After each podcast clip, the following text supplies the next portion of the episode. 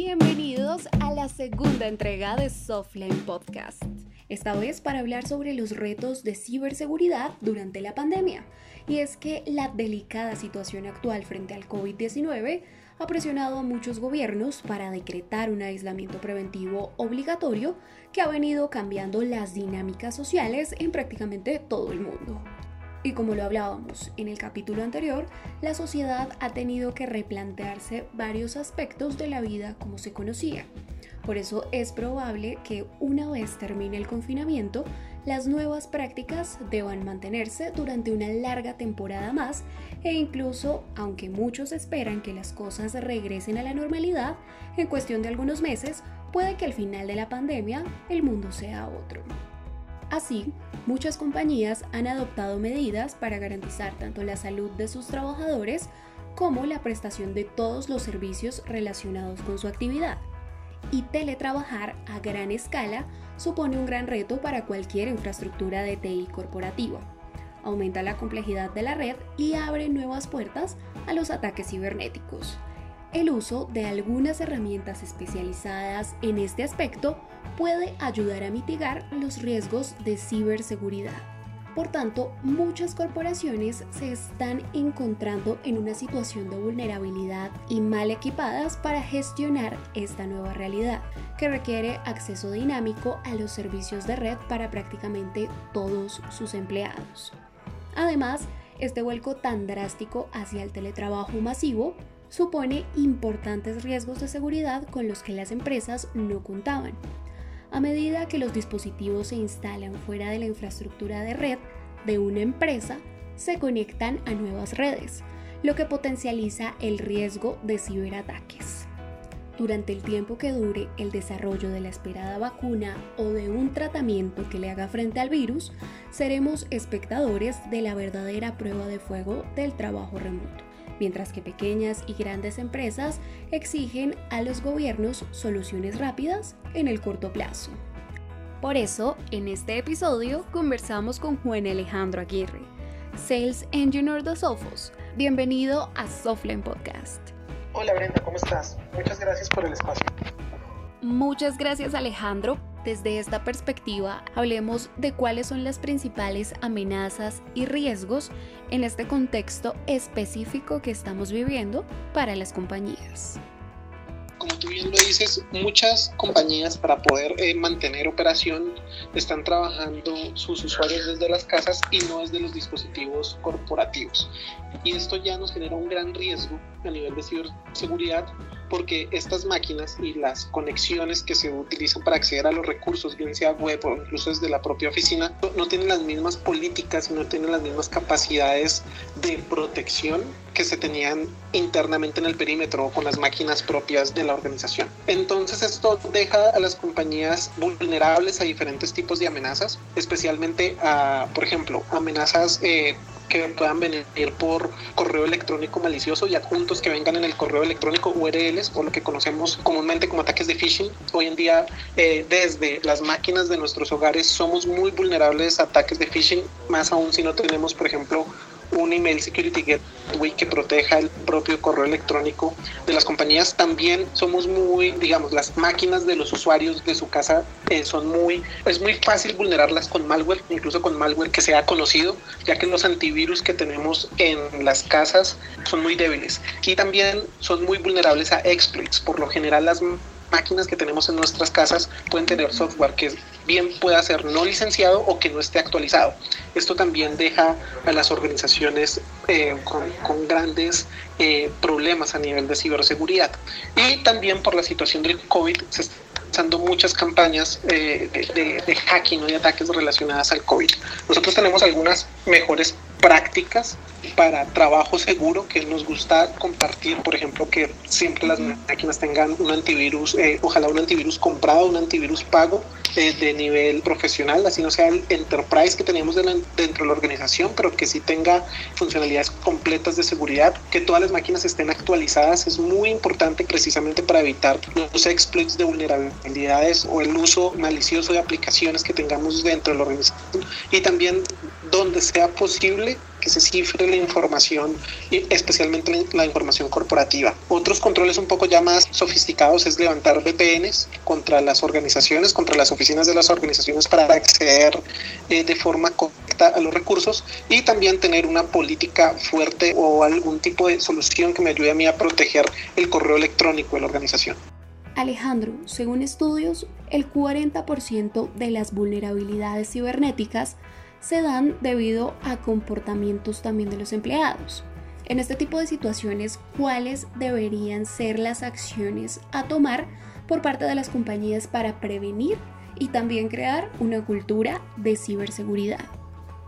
Debemos tener unos esfuerzos de security awareness un poco más eh, orientados a la, a la acción, a la efectividad que simplemente a cumplir evaluaciones. Digamos que los esfuerzos de Security Awareness, que es con lo que intentamos educar a los usuarios en ciberseguridad, que es el eslabón más débil, y más aún por fuera de la organización desde sus casas, están orientados básicamente a cumplir regulaciones o cumplir un check, una normativa y decir, sí, lo, lo, hicimos, pero no realmente evaluar si los usuarios están teniendo realmente mejores resultados con estas iniciativas o con esta información que se comparte con ellos. Entonces lo que debemos tener en las metodologías de Security Awareness es algún tipo de control que nos permita nosotros evaluar eh, diferencialmente en el tiempo cómo los usuarios están mejorando, es mejorando su postura personal en ciberseguridad, especialmente de nuevo en, en, en, los eslabones más débiles y los vectores más comunes de ataques como el phishing. Y ya que conocemos que los usuarios son el, el eslabón más débil, si logramos usar las máquinas de la corporación, así sea en teletrabajo por fuera de la organización, debemos garantizar los niveles más bajos eh, permisivos que se puedan, o sea, que los usuarios no tengan permisos de administrador o superadministrador, sino que tengan los niveles que necesitan para trabajar. No más allá de esto, porque los atacantes logran vulnerar estas identidades corporativas y a través de vulnerarlas pueden ingresar a nuestra organización y hacer un daño mayor que si no tuvieran estos permisos de, de administración elevados que generalmente se le dan a usuarios que no necesitan tenerlos. En temas de comunicación por la distancia y el teletrabajo, muchas personas están haciendo uso de herramientas virtuales en tendencia. Podríamos mencionar algunas como Zoom, por ejemplo, y algunas fallas de seguridad que presentan durante su uso.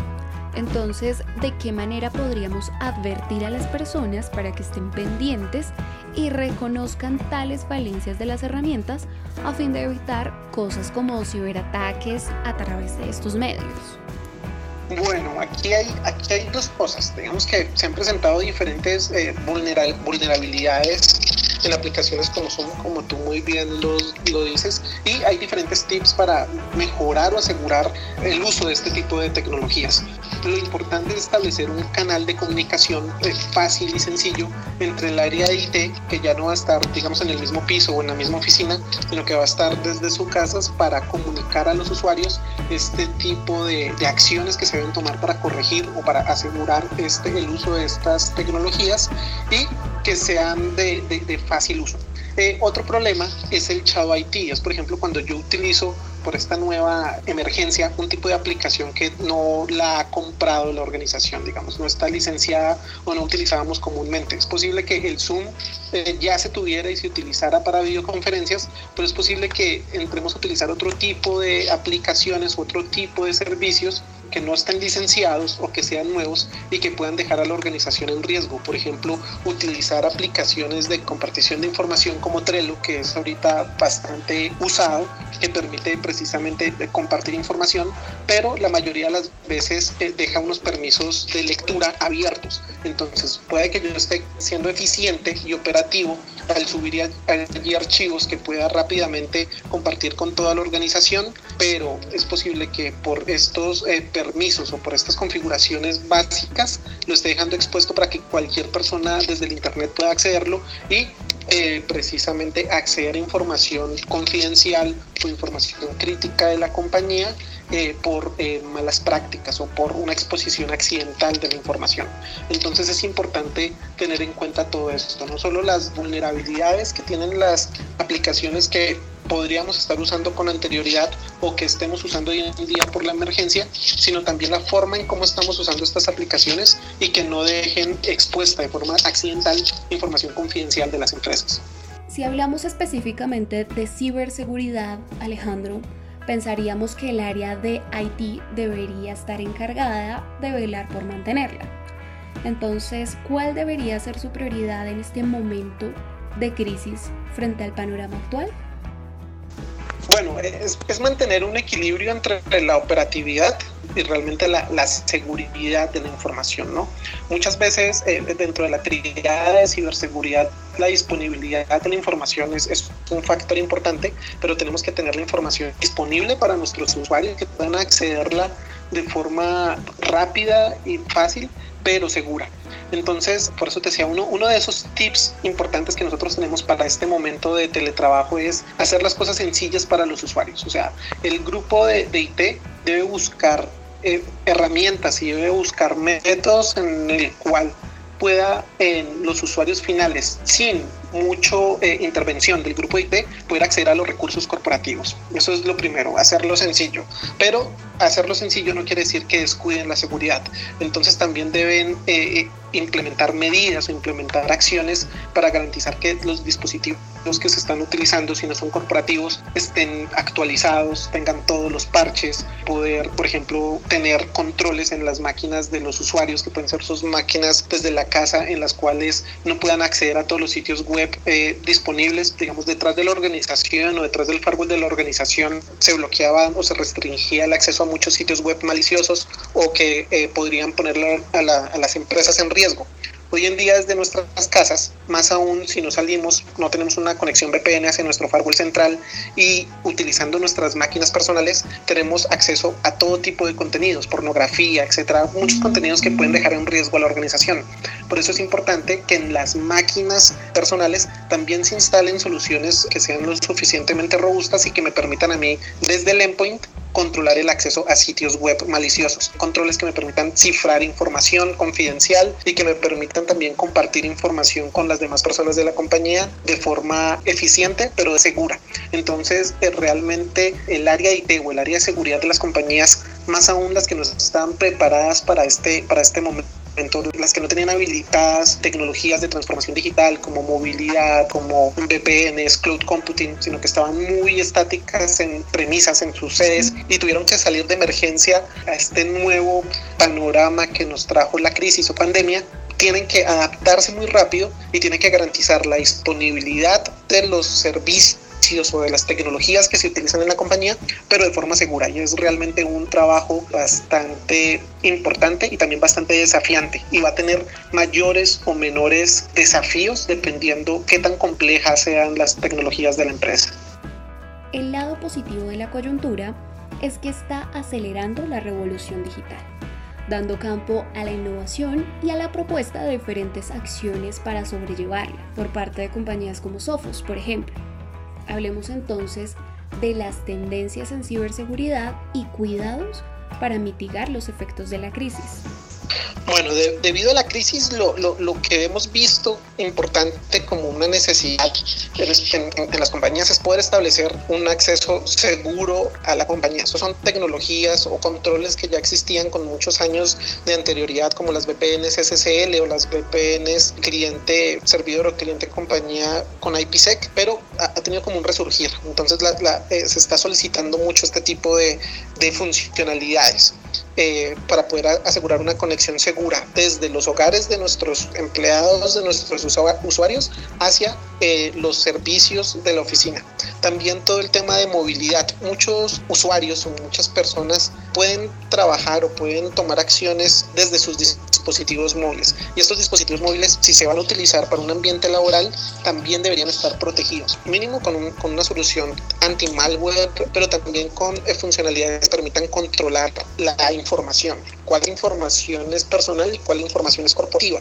Y precisamente asegurar esa información corporativa, por ejemplo, el correo electrónico corporativo, folders o carpetas de documentos corporativos que se puedan entrar a asegurar de forma robusta. Esto también ha sido una, una tendencia. Y un poco más a, a necesidades más específicas y más sofisticadas, y para esto pueden utilizar tecnologías, por ejemplo, como los EDRs, que permiten incluso generar analítica desde las máquinas de mis usuarios en los hogares que nos permitan validar que a pesar de que en este momento tengamos una infraestructura descentralizada cada uno de nuestros usuarios accediendo desde sus recursos corporativos, poder asegurar que cada uno de esos activos de información que están en los hogares están comportándose de forma adecuada y no se estén presentando indicadores de riesgo o indicadores de compromiso en estas máquinas que al final pueden afectar a la organización en total.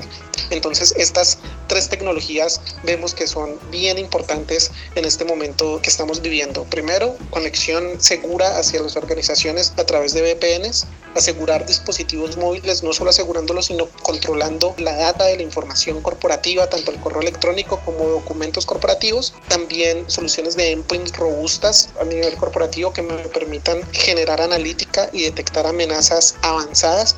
Y también el uso de controles en las máquinas propias de los usuarios, en sus máquinas home que también se puedan entrar a asegurar de una forma un poco más robusta de lo que lo estaban haciendo anteriormente. Alejandro, en el momento que se evidencia una falla de seguridad o si los colaboradores de la compañía desconocen los cuidados frente al tema, ¿qué podríamos recomendarles para evitar que sean víctimas de ataques de malware o para disminuir su debilidad en este punto? Lo primero es que las organizaciones tengan un, canal de comunicación fácil en el cual los usuarios puedan informar sobre actividad sospechosa o sobre ataques o sobre anomalías o amenazas como tal que tengan, que ellos hayan logrado detectar. Eso es lo primero y lo básico, que haya ese canal fácil de comunicación donde los usuarios puedan informar esto al grupo de IT o de seguridad de las empresas. Es sumamente importante tener esto. También tener ya digamos a nivel más desarrollado soluciones que permitan precisamente detectar este tipo de amenazas, que pueden ser amenazas complejas, amenazas avanzadas o amenazas de día cero, que nos permitan detectarlas, bloquearlas, responder ante ellas rápidamente y que también permitan que nuestros administradores, nuestro personal de ciberseguridad pueda tomar acciones de forma remota desde su hogar, ¿no? Porque ellos también van a estar en sus casas. Entonces, tener este tipo de tecnologías que permitan detectar las amenazas y que permitan responder al incidente también de forma remota. O mejor aún, si yo soy una compañía un poco más desarrollada, con una madurez un poco más alta en ciberseguridad, seguramente poder adquirir los servicios de una tecnología o un servicio nativo de respuesta gestionada a incidentes. Hoy en día, con el entorno en el que estamos, es muy importante tener estos servicios de respuesta gestionada a incidentes porque vamos a tener un grupo de profesionales que también puede estar alrededor del mundo cuidando nuestros activos de información y no solo detectando anomalías, sino respondiendo inmediatamente en tiempo real a estos incidentes, ya que nosotros no estamos dentro de la organización, no vamos a tener a nuestro personal a la mano, sino que vamos a tener un grupo de expertos que esté ayudándonos a proteger la organización y dejando la organización ser eficiente en lo que es que es su negocio, no necesariamente en controlar o establecer controles o políticas de ciberseguridad. Entonces un consejo también bien importante para las organizaciones es que puedan establecer que en este modelo de operación puedan tener un servicio gestionado de respuesta a incidentes que puede ser tanto interno de sus recursos propios de ciberseguridad o de de la compañía o si tienen recursos limitados ponerlos a, a manos de un tercero en un esquema de servicios administrados de ciberseguridad. Muchas gracias Alejandro por acompañarnos en este espacio y ayudarnos a guiar un poco a nuestros oyentes en este camino hacia la transformación digital. Con mucho gusto Brenda, gracias a ustedes por la invitación. A ustedes también muchas gracias por escucharnos. Recuerden que pueden seguirnos en redes sociales. En Instagram nos encuentran como arroba y en Facebook y LinkedIn como Softline Latinoamérica. Allí encontrarán todo el contenido necesario para iniciar su proceso de transformación digital. En Softline estamos siempre disponibles para brindarles asesoría y acompañamiento. Nos oímos en el próximo capítulo.